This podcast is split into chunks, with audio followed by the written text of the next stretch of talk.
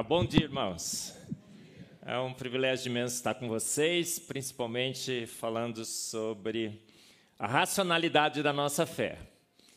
Às vezes a gente fica em dúvida se a nossa fé é racional. A gente às vezes até pensa que temos uma fé que vai contra a ciência e que os cientistas todos não, não creem na palavra de Deus. Na realidade, cientista bom é cientista ateu. Não é assim que a gente pensa? Completamente errada essa impressão. 67% dos ganhadores de prêmio Nobel cristãos. Não só criam em Deus, mas em Cristo, na Bíblia. 22% de judeus. Você fez a conta aí, deu quanto? Olha, 90% dos ganhadores de prêmio Nobel, homens que criam, creem e continuarão crendo em Deus, homens e mulheres. Apenas 10% de ateus. É o brinco, não é? Deus deu o dízimo na ciência para os ateus. 10%. E a Bíblia fala que Deus faz chover sobre justos e injustos, mas chove muito mais sobre justos na ciência. É, tem gente que diz que a ciência refutou Deus. É, Darwin matou Deus. Pelo contrário, Darwin morreu. As ideias de Darwin morreram. Deus continua mais vivo do que nunca. É, muitos acham que a Bíblia. Quem trouxe a sua Bíblia? Pode levantar o celular também, assim, né? É, trouxe, linda. Poxa vida.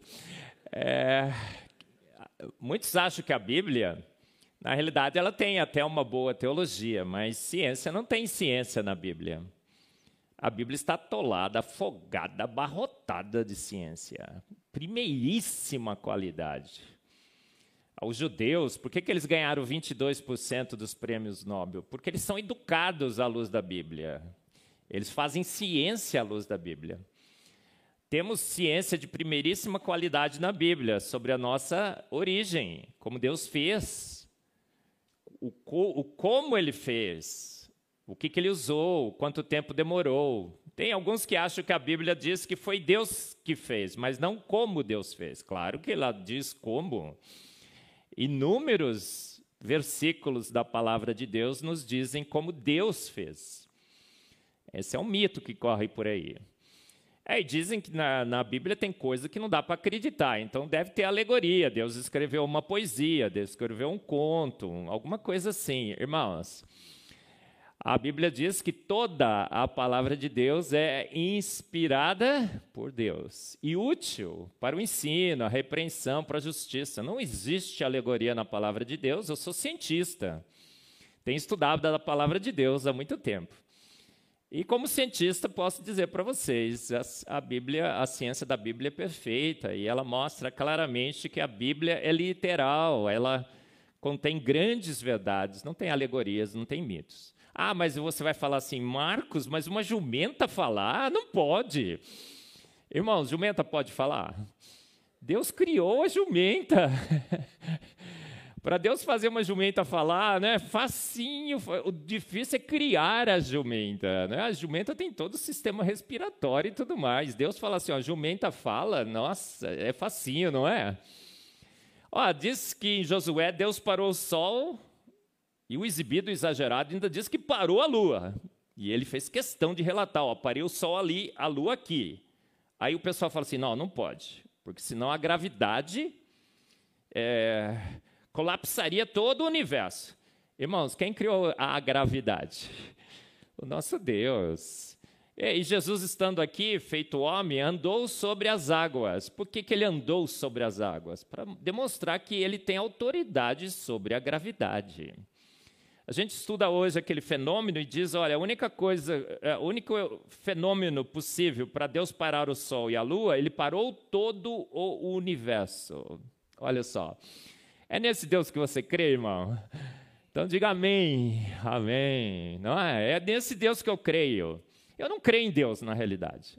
Não tenho a menor necessidade de crer em Deus. Aí o pastor Wallace vem correndo e vai tirar meu microfone. Eu tenho certeza absoluta que ele existe. É, por quê? Porque a gente está atolado, afogado, abarrotado em evidências. Mas corre uma ideia por aí de que, na realidade, a Bíblia tem um monte de alegorias, que a gente tem que se render à ciência de homens e que a gente tem que entender que a Bíblia precisa ser entendida como um livro que relata algumas coisas que não são fatos. Talvez a gente não fosse inteligente o suficiente para entendê-los. Então Deus contou, por exemplo, um épico do tipo de Gilgamesh sobre as nossas origens, sobre os dilúvio, o dilúvio que ocorreu e tudo mais. Aí que talvez a palavra de Deus vai com alegoria até a Torre de Babel. Depois a Torre de Babel passa a ser fato. Será que é assim? Olha, eu comecei as minhas palestras falando de coisas simples. Eu sou químico, é? cientista, químico, um pouco de físico, cosmólogo, biólogo, bioquímico, trabalho com espectrometria de massas, uma área bastante diversificada em ciências. Então eu faço um pouco de tudo. E aí as minhas palestras eram sobre coisas simples, falava sobre quinesinas, ATP sintase, homoquiralidade, coisinha simples assim, não é? O DNA, o código genético, a redundância, o overlapping genético, splice alternativo, coisa simples. Mas alguns anos atrás eu percebi a necessidade de a gente restaurar a autoridade científica da palavra de Deus. A Bíblia é um livro de ciência de primeiríssima qualidade e os seus fatos são corroborados por evidências, por evidências. Eu comecei a falar sobre Noé, a arca, os dinossauros e o dilúvio, o fato ou boato, quando aquele filme foi lançado. Não sei se você assistiu o filme Noé. Uma igreja presbiteriana aqui em São Paulo nos convidou, né, Linda? Não sei se os dois pentelhos já estavam. Já? Eles foram também? É, a gente assistiu o filme, né? No... Os dois pentelhos e a Nina e o Nicolas, né, Nicolas? Mais pentelho e o Nicolas. É, a gente assistiu o filme e depois eu dei a minha primeira palestra sobre esse tema. É, o filme, é, eu pus no meu Face, coisa de ateu, deu no que deu. o Noé do filme é um psicopata, né? Tem Transformers no meio, o que é aquilo, né? Negócio horroroso, achei. Não sei se você gostou, né? Gosto a gente não discute, né? Lamenta. É, foi terrível aquele, aquele filme. E eu comecei a falar sobre Noé. Eu achava que não tinha muita evidência eh, sobre Noé, arco, dilúvio, os dinossauros. E eu falei, Marcos, será que tem? Olha, cada dia que eu estudo, eu encontro mais. Hoje eu estou absolutamente convencido pelos dados que um grande dilúvio, uma inundação global, tem crente que acha que foi local. Irmão, ó, creia ou não creia no dilúvio. Não, não diz que foi local. É a pior posição, tá? Ou ocorreu ou não ocorreu. Uma das duas. É um, um, dilúvio global. E há evidências e mais evidências. O petróleo, o carvão, os fósseis. Não se explica senão à luz do dilúvio. O, o, o carvão é absurdo. É, o petróleo, mais absurdo ainda. E as evidências são inúmeras a favor do relato bíblico. Ah, Marcos, o relato bíblico é uma alegoria, é o épico de Gilgamesh. Irmão, será? Claro que não, é um relato sóbrio. Deus gasta um capítulo para falar sobre a criação. Um ou dois, vai, como você preferir. E ele gasta quatro para falar do dilúvio. Olha só. É realmente um evento importantíssimo na história da humanidade. Como foi nos dias de Noé, será importantíssimo para a volta de Cristo o dilúvio bíblico. Então você está preparada? Ó, se você acha que a Bíblia tem alegorias, se prepare, vou desconstruir a sua fé nas alegorias da Bíblia. É, se você um dia tinha se convertido à sua professora, porque eu aprendi com a minha professorinha da IBD sobre o dilúvio. Depois, quando eu fui para a universidade e tudo, passei a duvidar. Agora eu estou cada vez mais convencido de que a minha professorinha da IBD estava certa. Se você abandonou as doutrinas da sua professorinha da IBD, se prepare para. É, tentarei te reconverter à sua professorinha da IBD, tá bom? Então vamos lá, gente. Noé, a arca, os dinossauros e o dilúvio. Fato ou boato? É, eu comecei a preparar essa palestra naquele filme. E cada dia eu acho mais importante palestras assim, reestabelecendo a autoridade científica da palavra de Deus. Porque fato após fato, evento após evento, eu percebo que a Bíblia está sendo atacada de várias formas. E esse ataque antes ocorria fora da igreja, agora está ocorrendo dentro da igreja. Estão tentando tirar a autoridade da palavra de Deus. Porque quando a palavra de Deus cair, a igreja cai. E são fatos e fatos. Eu coloquei o último aqui. Outro dia eu estava na minha sala, recebi esse convite. Lendo a Bíblia com Charles Darwin. Irmãos, podemos ler a Bíblia com Charles Darwin? É, você acha que pode ler a Bíblia com ciência de homens? Absolutamente não. Por que, que é, um evento de cristãos chama, é chamado para ler a Bíblia com Charles Darwin? Porque retiramos a autoridade científica da palavra de Deus é, colocamos na palavra de Deus boatos, li, é, mitos, alegorias, adornos. E aí nós podemos agora usar a ciência de homens para interpretar a palavra de Deus. Irmãos, por que, que essa é uma posição totalmente equivocada? Porque Charles Darwin morreu. As ideias de Charles Darwin morreram. É, eu sou da Sociedade Brasileira do Design Inteligente. A gente sabe hoje que a evolução não faz o menor sentido à luz dos dados mais recentes. E estamos querendo usar agora a ciência de homens para ler a palavra de Deus. Por quê? Porque ela perdeu a sua autoridade científica. E aí nós estamos procurando na ciência de homens a autoridade que a Bíblia um dia perdeu. Mas a gente, na realidade, tem que ler Charles Darwin com a Bíblia. Não é assim que nós temos que fazer, irmãos? A gente tem que ler Charles Darwin com a Bíblia, não Charles Darwin, é, é ler a Bíblia com Charles Darwin. Ou com outras teorias, com Hawkins, com Big Bang, com outras teorias de homens. Maldito homem que confia no homem e na sua ciência. Irmãos, toda a ciência desse século será praticamente reformada pelo século vindouro. Você dá aula você colocar na sua lista de biografia um livro de 1930, o que é que farão? É, vão na ouvidoria da escola, você vai ser demitido. Olha, o professor está usando um livro de 1930.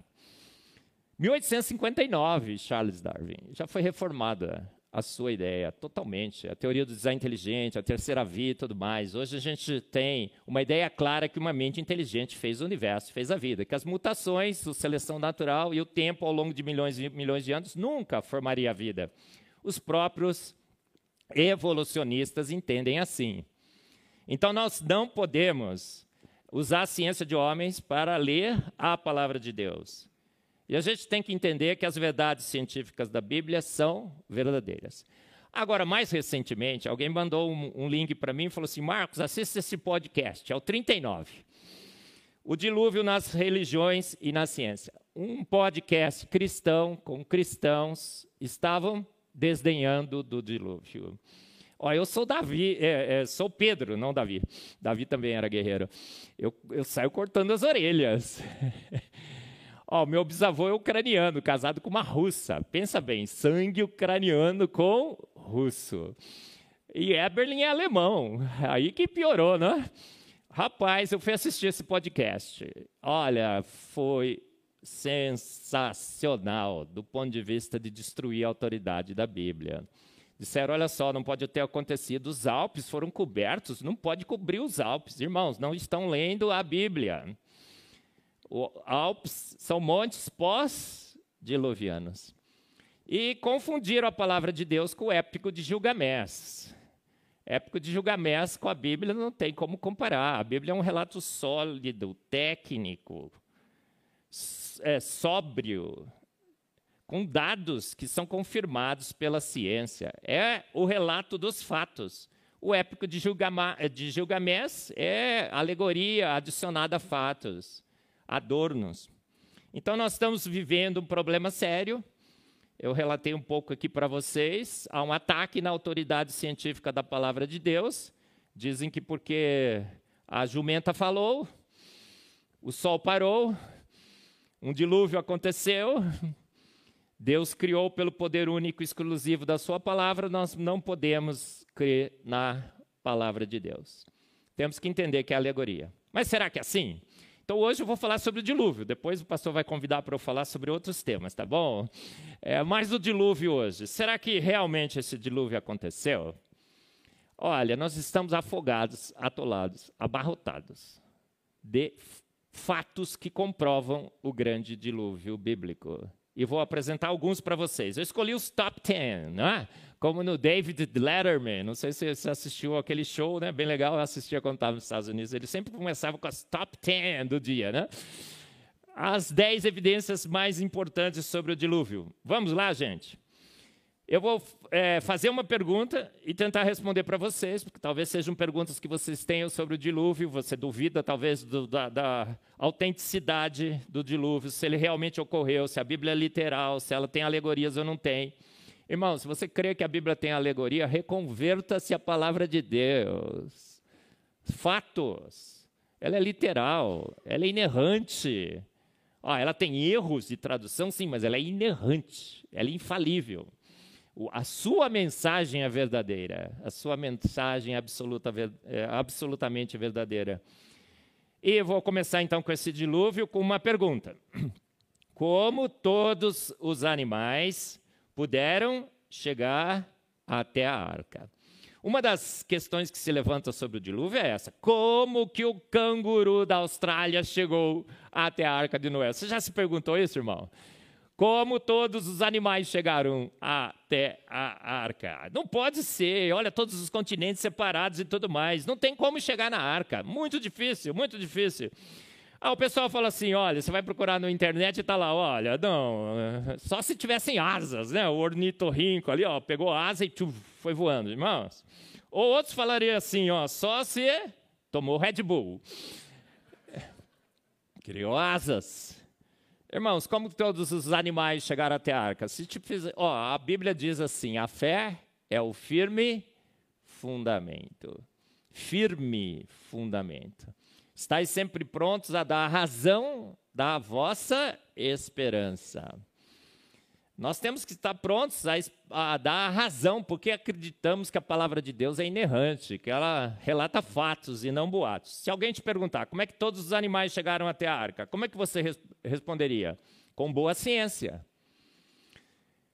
Olha, em Gênesis 1, de 9 a 10, estava escrito assim: E disse Deus: Ajunte-se num só lugar as águas Irmãos, juntado um só lugar as águas significa que quando Deus criou o planeta, tinha, nós tínhamos quantos oceanos? Quantos mares?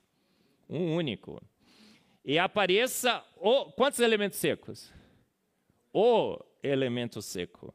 Chamou Deus o elemento seco terra. A Bíblia, então, desde o início já declarava que havia um único continente e um único mar, originalmente.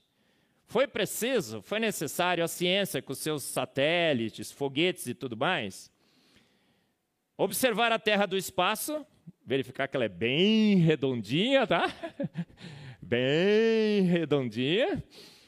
E os youtubers ficaram milionários, não é? E alguns cristãos foram na onda, aí estão se reconvertendo. Bem redondinha e que os continentes estão se separando, estão se separando. Se você regride esse movimento, um único continente. Há várias e várias evidências desse único continente. Primeiro, que os continentes se encaixam perfeitamente. Segundo, que as bordas se encaixam ainda a morfologia, topografia das bordas ainda é encaixante, é um clique, é igualzinho jogo de Lego, quebra-cabeça, faz clique, né? encaixa perfeitamente. Significa que existia um único continente. Há quantos anos atrás?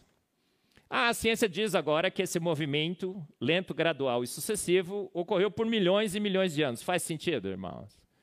Nenhum. Não faz sentido. Você é um criacionista de terra antiga? Se prepare. Tentarei te reconverter à palavra de Deus. Está preparado aí, irmão? Aí você me pega lá fora com seus argumentos. Agora a palavra está comigo. Olha, a Bíblia, a, a Bíblia, diz claramente que a Terra é jovem, porque ela fala existiu só um continente, a gente vê claramente que esses continentes não poderiam estar separados ao longo de milhões e milhões de anos, porque senão a erosão nas nas praias, no litoral, teria já modificado ao longo de milhões e milhões de anos, acentuadamente a topografia desses continentes. Tem fósseis que se propagam, camadas de registro fóssil, você está vendo aí, que se propagam entre os vários continentes. Significa que um único continente, uma grande inundação ocorreu, depositou várias camadas de sedimentos com fósseis no processo inicial da separação, o grande dilúvio. Olha só, então como todos os animais puderam chegar até a arca? Como é que seria a sua resposta? Andando. Acredita-se que esse único continente tinha um clima muito, muito uniforme semitropical, temperado. Então não tinha aquele efeito cebola que tem aqui em São Paulo, né? Você conhece o efeito cebola, né? Você acorda, você acorda todo eh, cheio de casacos, vai tirando durante o dia e vai recolocando à noite.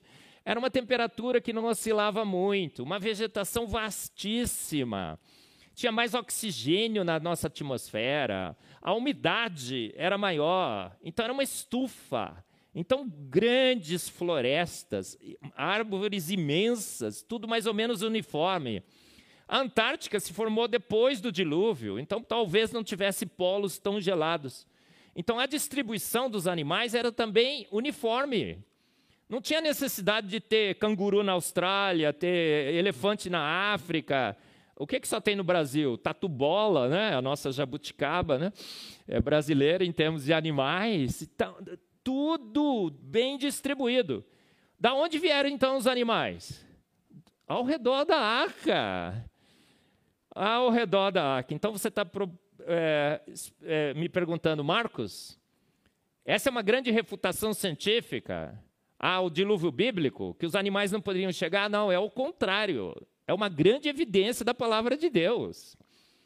Porque a palavra de Deus já, existia, já dizia: não tem deslido, não tem deslido, que só tinha um continente, só tinha um mar. Não tem deslido que o vapor de água regava a terra. Então tínhamos grandes florestas. A vida e o planeta antes do dilúvio era muito mais saudável, o planeta era muito mais uh, propício à vida. A gente vive num planeta ainda maravilhoso, mas não tão espetacular. Deus, quando terminou a sua obra, viu que era muito bom. Hoje ele olha para o planeta e fala: continua bom, mas não está muito mais.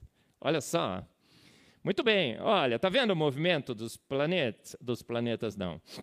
Dos continentes? Esse é, é encaixe perfeito demais para ser milhões e milhões de anos, irmãos. Olha, eles dizem que foram milhões, quase bilhões de anos. A gente já contou o que é um milhão de anos? Vamos contar? Conta aí, ó. Um, dois, três. Né? Vai, vai terminar o dia, a gente está chegando no mil. Né? Milhões de anos, impossível. Muito bem. Havia espaço. Agora, Marcos, não tem jeito.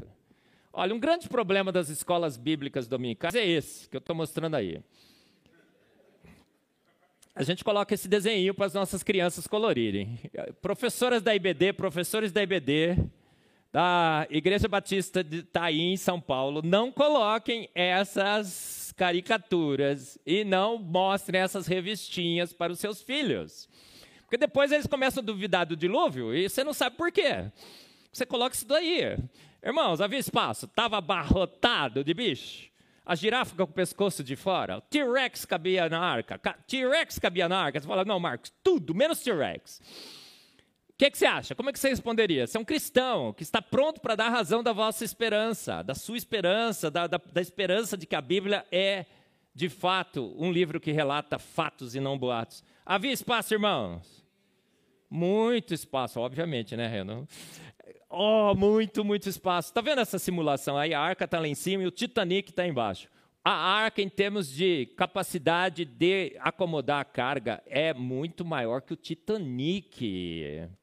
É o maior barco possível de ser construído em madeira pelas dimensões da Bíblia. O espaço era imenso, imenso. 300 por 50 por 30 côvados. Sabe quantas espécies caberiam lá? Casais de 18 mil espécies. Todas. Qual é o tamanho médio de um animal? O animal nasce pequenininho, né? Vai crescendo durante toda a sua vida. que, quem que Deus ordenou para ir para a arca? Você acha que foram é, crianças, adolescentes, jovens, meia idade, ou terceira idade, ou os PCs? PC sabe o que, que é, né, irmão? Tinha um coral na nossa igreja que a gente fala assim, um coral PC. Aí quando descobriram, queriam pegar a gente. É, na, na época que a gente era, né, que eu era adolescente na igreja. O que, que é PC, irmão? Pé na cova. que idade que você escolheria, irmãos? Aquele fervor, né? a transição entre adolescente e juventude, aquele fervor reprodutivo, tudo, o tamanho médio, o tamanho de uma ovelha que entrou na arca. 18 mil pelos cálculos que os que defendem o dilúvio fazem, apenas um terço, um terço da arca estava carregada.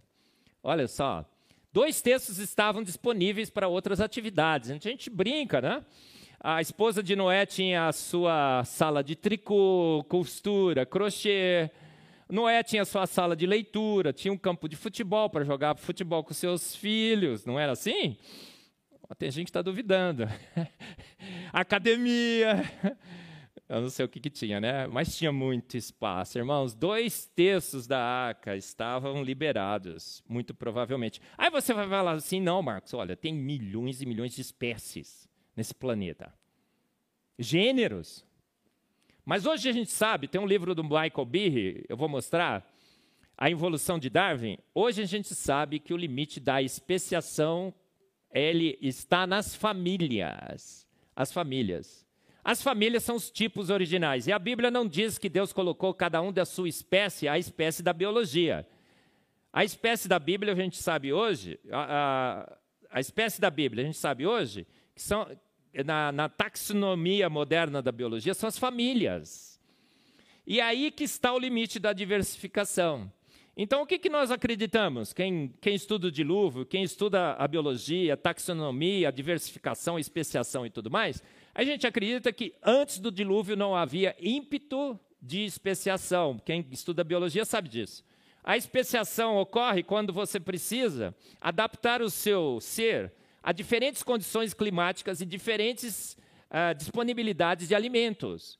Havia diferentes condições climáticas, diferentes disponibilidades de alimentos antes do dilúvio? Não. Então a especiação não tinha ocorrido. Ó, ninguém sabe, Deus não tirou uma selfie, né? Ele devia ter tirado, né? Postado no Face, no Instagram, tu, né? olha como é que é e tal. Mas tudo indica que o que é que Deus criou? As famílias originais. A cada um segundo a sua família. Então, se quiser traduzir agora na linguagem da taxonomia moderna a Bíblia, segundo a sua família, segundo a sua família, segundo a sua família. Então, nós tínhamos o casal original de caninos, o casal original de felinos, o casal original de humanos, o casal ori é, original de é, Macacóides, chimpanzés, gorilas, orangotangos. Então foram esses casais que entraram na arca. Então, se você reduz ao nível de família, que muito provavelmente é um exercício extremamente coerente do ponto de vista da taxonomia biológica, nós teríamos aproximadamente 6 mil casais. 18 mil, 6 mil, sobrou dois terços da arca. Então, irmãos, havia espaço? De sobra. De sobra havia espaço de sobra. Olha, então, ó, os felinos. Outro dia a gente foi no, no zoológico aqui em São Paulo, né? Eu fiz questão de olhar nos felinos, porque eu não tinha ideia muito bem como é que era a diversidade dos felinos. Caninhos a gente conhece, tá, mas felinos. Fui lá no felino. Você vai de jaula em jaula, em jaula, em jaula dos felinos. O que é que você vê, irmãos? Farinha do mesmo saco, não é? É tudo igual. Ó, uma perninha maior, uma perninha menor, uma, uma mais... Ah, o padrão né, da, da pele, da, da, da, dos olhos, muda um pouco, mas se percebe claramente que aquilo lá é um felino. A diversificação ocorre pós-diluviano. Havia um casal original de felinos na arca, um casal original de caninos na arca. Que pós-dilúvio, aí sim, a pressão, o ímpeto de especiação ocorre pelo planeta inteiro. E aí animais começam a se especializar. Sabia que tem fóssil de canguru pelo planeta inteiro? Só que o canguru se adaptou mais na Austrália. O continente se separou, vou mostrar para vocês como é que aconteceu. Eles foram extintos no resto do planeta. Muito bem. Olha, todos os cálculos, eu, eu, eu, você, vai, você encontra cálculos e cálculos e cálculos por aí, tem vários livros, tem sites na internet, eles vão calculando as espécies, espécies não, famílias, né, tudo bonitinho e tal. Dá de 50% a 20% da arca. O melhor número é um terço. Um terço da arca carregada de bichos. Agora, a arca era pequena. Está vendo esse, essa foto aí? Adalto e eu, antes da pandemia, estamos querendo organizar o. É, é, conheça o Ark Encounter com o Adalto e o, e o Eberly, o Batman e o Robin. Né? Oh, ia ser muito legal. Agora a gente está fazendo de novo, o parque está indo super bem nos Estados Unidos. Em Kentucky, nos Estados Unidos, irmão, não leve seu filho para Disney. Lá você vai ver o quê? Ideologia de gênero, não é? Todas as Leve seu filho para o Ark Encounter, é um parque temático, tem o Museu da Criação, é magnífico, todo mundo que vai lá fica encantado. Vá com o Marcos e o Eberlin, o Adalto e o Eberlin, que estamos fazendo agora a excursão. Acho que a gente vai visitar o, o parque daqui a alguns meses, para começar a montar essa excursão. Dá uma olhada no barco, irmãos. Essa é uma simulação real. Agora, eu tirei na época da construção para você poder enxergar por dentro. Uma obra magnífica de engenharia. Magnífica. O maior barco possível de ser construído em madeira. Havia espaço mais do que suficiente. Olha uma visão lateral. Incrível, fantástico. Olha aí, a dispensa da, da esposa de Noé. Falei que, não falei que tinha, tá aí, ó. É, ela não tirou uma foto, não postou no Face, nem no Insta, mas apareceu. Os animais, animais. Oh, o T-Rex, pequenininho, eu vou falar sobre isso. Agora, e os dinossauros entraram na arca? Oh, tem cristão que não crê em dinossauro, acha de plástico. Irmão, converta-se aos dados. É, tem, tem dinossauro, mas dinossauro para quanto é lado. Dinossauro existiu. Claro que sim, não é? Tem acho que não, que lá foi uma montagem que fizeram com plástico. Tem dinossauro que acha que o dinossauro. Tem crente que acha que o dinossauro foi extinto antes do dilúvio. Irmãos, dinossauros entraram na arca. E como é que eles entraram na arca? Pela porta. Não é? Adalto que fala isso. Entraram pela porta. Ah, porque alguns falam que eles perderam o dia. Oh crap, was that today? Né? Pô, marquei errado aqui na minha agenda do Google. Irmãos, mas fala, você vai falar assim, mas Marcos, o T-Rex dentro da arca? Não. Essa aqui é uma daquelas críticas que a gente vê na internet sobre o dilúvio bíblico. Oh, é, no way. Irmãos, quantos tipos básicos de dinossauros são conhecidos? Hoje dizem que tem 700, 800 espécies. É, é, espécie em biologia, hoje é assim, o bicho tossiu assim, uh, uh, uh, espécie diferente. É, você acompanha a biologia, você sabe que é assim, né? Eu exagerei, claro. Mas cada dia sai uma espécie nova. Por quê? Qualquer coisinha. É, é um, é um grande problema da biologia hoje é definir espécie. É, mas tipos básicos, famílias básicas de dinossauros, 58. Esse número varia um pouco, mas 58 tipos básicos de dinossauros. Então nós precisaremos de quantos? 58 casais. Agora, dinossauro, na sua imensa maioria, é do tamanho de galinha. Pequenininhos. Ah, essa cultura hollywoodiana, né, do Jurassic Park, que fiquei pensando que eles são imensos, tal, mas a maioria pequenos. Está vendo eles aí? Agora, quando você vai colocar o dinossauro na arca, adolescente. Adolescente, naquele fervor, é, entre adolescente e juventude, fervor reprodutivo, né? Lembra da época, né, irmão? Fervor reprodutivo. Agora, dinossauro nasce de quê? De ovo. E qual o maior ovo possível? Aquele da Copenhague que vende na Páscoa, que custa 3, 4 mil reais. Que você ficou pensando em comprar, mas nunca comprou quando perguntou o preço, não foi? Né? O maior é carbonato de cálcio na, na casca, tudo trincadinho, cheio de furinho, porque o pintinho precisa respirar lá dentro. É uma arquitetura magnífica, eu falo sobre esses. O ovo é a maior obra de engenharia conhecida pelo homem. Então o T-Rex nascia pequenininho. E o T-Rex crescia durante toda a sua vida, é um réptil. Então qual a altura do T-Rex que entrou na arca? Mais ou menos assim, não é? Provavelmente. Cabia T-Rex? Com certeza. Olha o ovo aí. Eu brinco assim, ó, se você chegasse na arca e procurasse os dinossauros, você iria lá no diretório central, né, o rapaz estava te esperando para recebê-lo, fala assim, onde estão os dinossauros? Ele fala assim, ó, deixa eu procurar aqui, ó, segundo andar, sessão B, sala 157. Eles estavam numa sala, tudo pequenininho, tudo juntinho, porque estava frio, né? 16 graus na, na, embaixo da água. Dinossauro não gosta de frio, estava tudo juntinho para se esquentar. E num um, um, estado mais ou menos de hibernação. Olha, isso aí é o Ark Encounter, o Brachiosauro. Dá uma olhada no Brachiosauro. Adolescente. Crescia a vida inteira. Quantos anos eles viviam? 969, como Matusalém. É o único que eu lembro é Matusalém, porque é 969, né? Se você deita o 9, dá 6, 9, é fácil de lembrar. Irmãos, tem evidências de que os dinossauros estavam na arca, saíram da arca e foram extintos depois. Por que, que os dinossauros foram extintos? Eu vou falar. Mas é pós-diluviano. Oh, recentemente, Mary Schwartzer é muito famosa por isso. Tinha outros achados antes, mas ela ficou famosa porque publicou o artigo. Ela foi cortar um osso de T-Rex e encontraram tecido mole em T-Rex.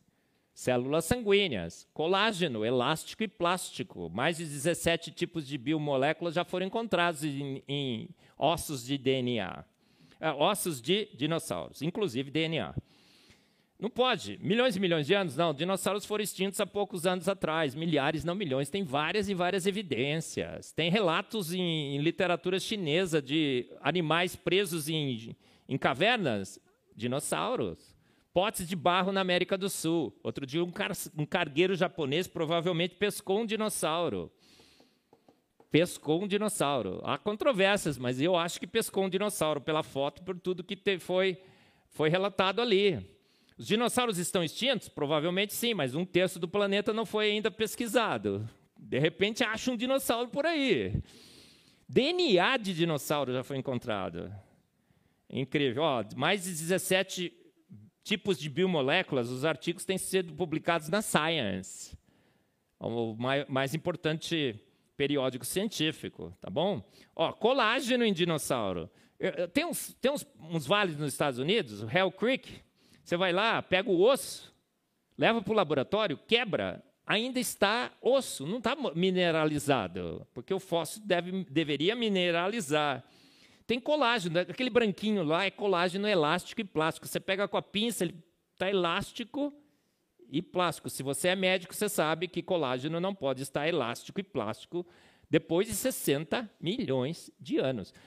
Irmãos, dinossauro é, é galinha com. É peixe com galinha, mais ou menos assim. Pensa assim.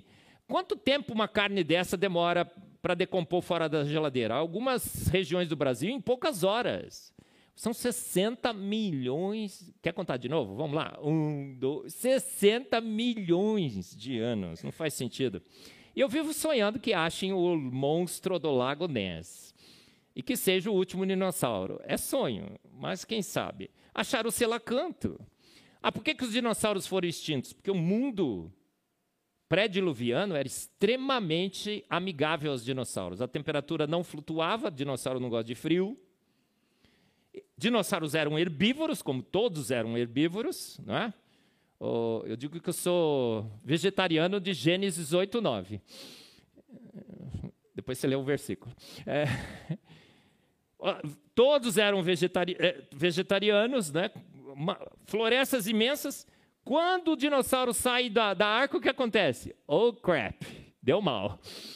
Eu fico imaginando a depressão, o, o pavor que dinoss os dinossauros tiveram quando aquela pombinha voltou com aquele galinho, irmão. Acostumado com florestas imensas, voltou com aquele galinho, ela falou: oh crap, deu mal, não foi? Eles foram extintos depois do dilúvio, porque o planeta se tornou muito mais hostil, variações de temperatura, eles se tornaram herbívoros e tudo mais. Grandes manadas, eu não sei como. Deve ser manada de dinossauros, né? Correram do dilúvio. Porque o dilúvio foi inundou imediatamente, não foram tsunamis que foram avançando nos continentes. E eles foram escapando, escapando, escapando, e eles ficaram presos em alguns pontos do planeta Terra, na China, na Argentina, nos Estados Unidos. Nos Estados Unidos tem a península dos dinossauros, eles ficaram todos lá.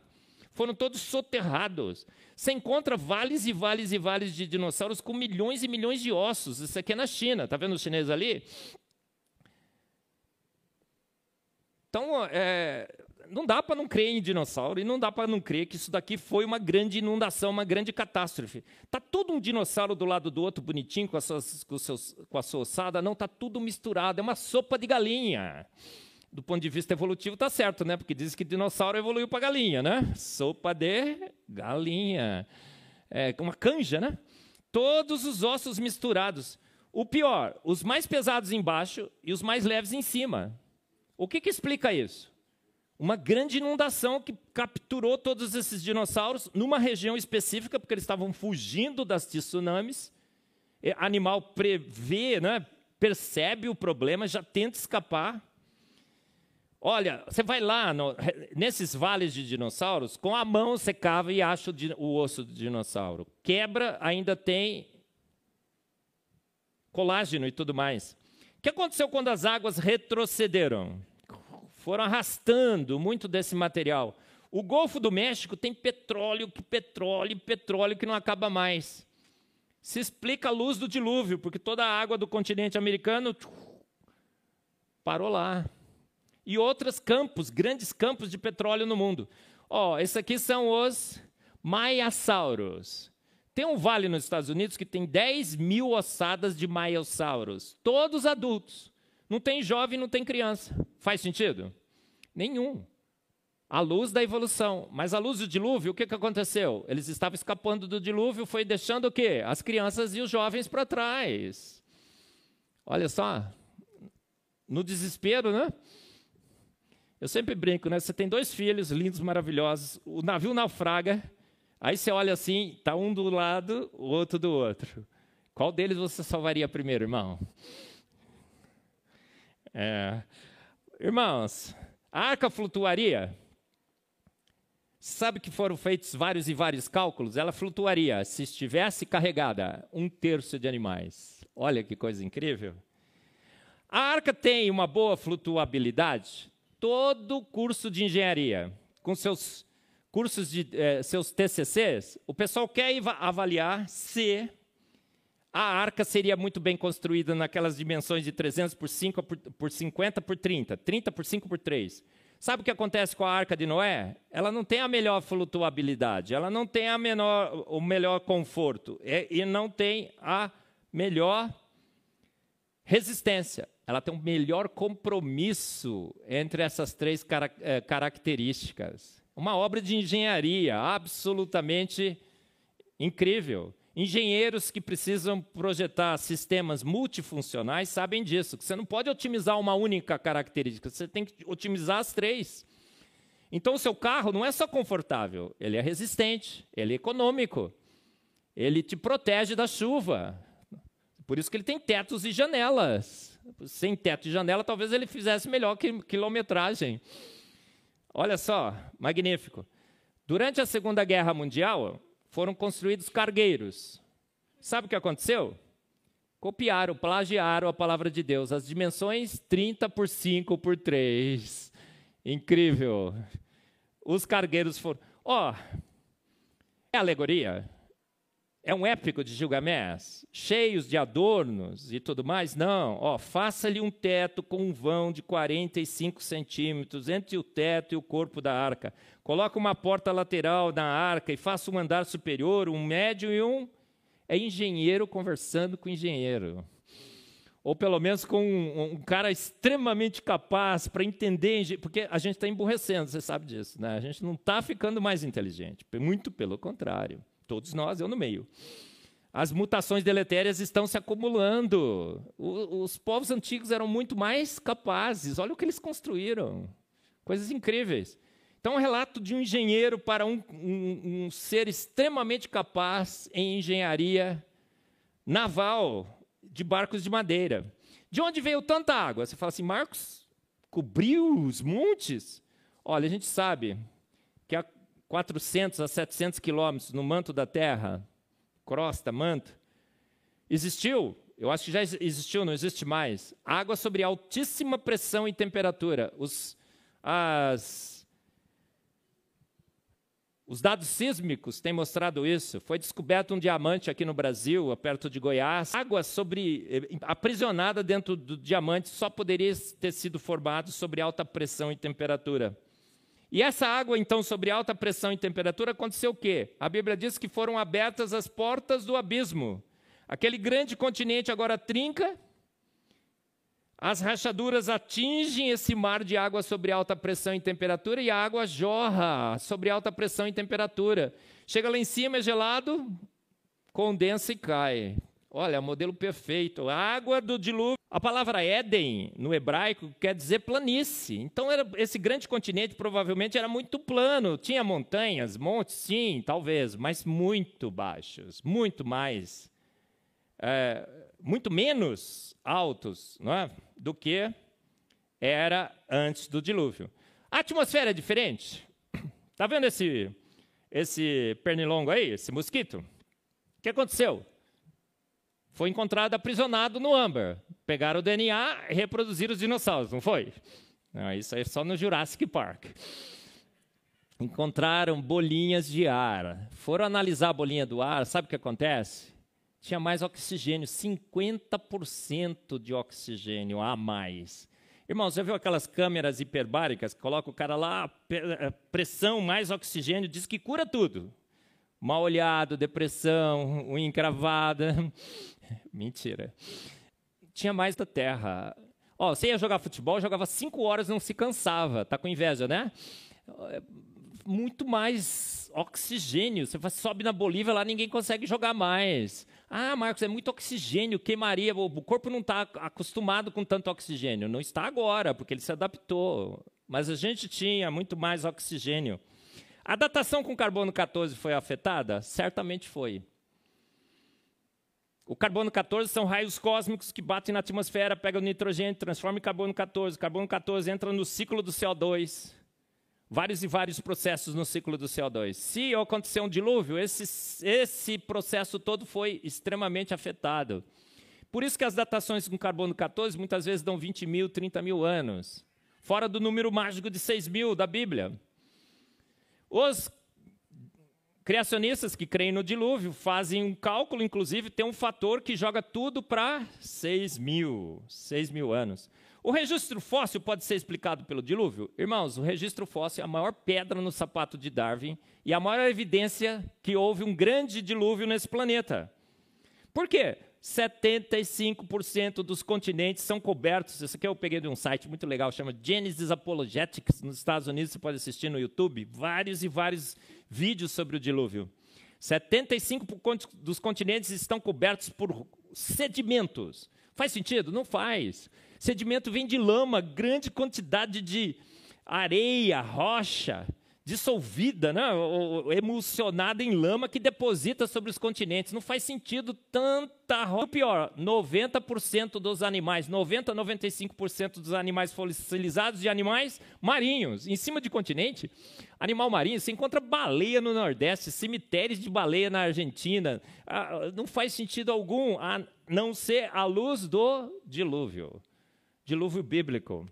Tem animais modernos fossilizados junto com animais pré-históricos, entre aspas. Tem dinossauro junto com galinha. Tem baleia junto com urso. Por que, que eu estou falando isso? Porque a evolução diz que dinossauro evoluiu para galinha e que urso nadando de boca aberta virou baleia. Estava no primeiro livro do Charles Darwin, ele tirou.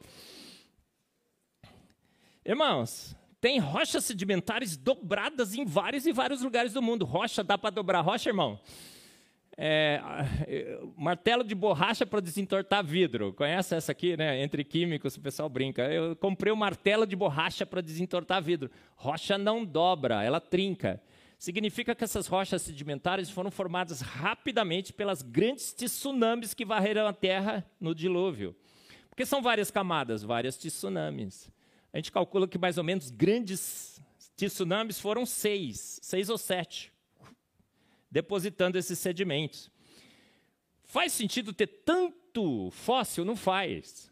Fóssil é extremamente difícil de formar. Se fosse um processo de milhões e milhões de anos, os decompositores teriam decomposto esses animais. Esse é o normal, mas tem muito, muito fóssil. Tem resto de animais marinhos no topo dos Alpes. Ah, mas é que era um fundo de mar ao longo de milhões e milhões de anos foi, foi erguido e agora está lá o resto de animais marinhos. É tudo quanto é monte tem resto de animal marinho. A, a Serra do Rio do Rastro, aqui, né, perto de Joinville, ali, magnífica, tem restos de animais marinhos. Por que, que não faz sentido? Porque a erosão come o topo dos montes numa média de 4 milímetros por ano. Se fossem milhões e milhões de anos, o topo desses Alpes já teriam, desses montes muito altos, já teriam sido lavados pelo menos 100 vezes. Mas os restos dos animais marinhos estão lá. Debaixo de montanhas tem registro fóssil. Prova inequívoca de que uma grande inundação ocorreu nesse planeta há poucos anos atrás. Gigantes pré-diluvianos? Irmão, você vai no registro fóssil, não tem libélula, não tem libélula, não tem libélula, não tem libélula, de repente, bum, a libélula aparece. E como é que ela aparece? Um bicho rudimentar, uma forma rudimentar de vida, que ainda está tentando se formar em uma libélula. Não, a libélula aparece pronta, magnífica, o bicho mais magnífico talvez que exista na, no, voando pelos ares. Ela tem dois pares de asas que ela movimenta independentemente, mas coordenadamente. Ela tem um olho que enxerga 360 graus. Muita mulher, muitas das mulheres aqui gostariam de ter esse olho, né? 360 graus. Pensa bem, mulheres. Está todo mundo querendo ter, mas ninguém quer falar, né? 300, aí você viria tudo ocorrendo ao seu redor, não é assim? As mulheres já têm uma visão periférica muito melhor que os homens. Mas 360 graus só as libélulas. Aparece pronta. O pior, qual é o comprimento das libélulas que aparecem prontas no registro fóssil?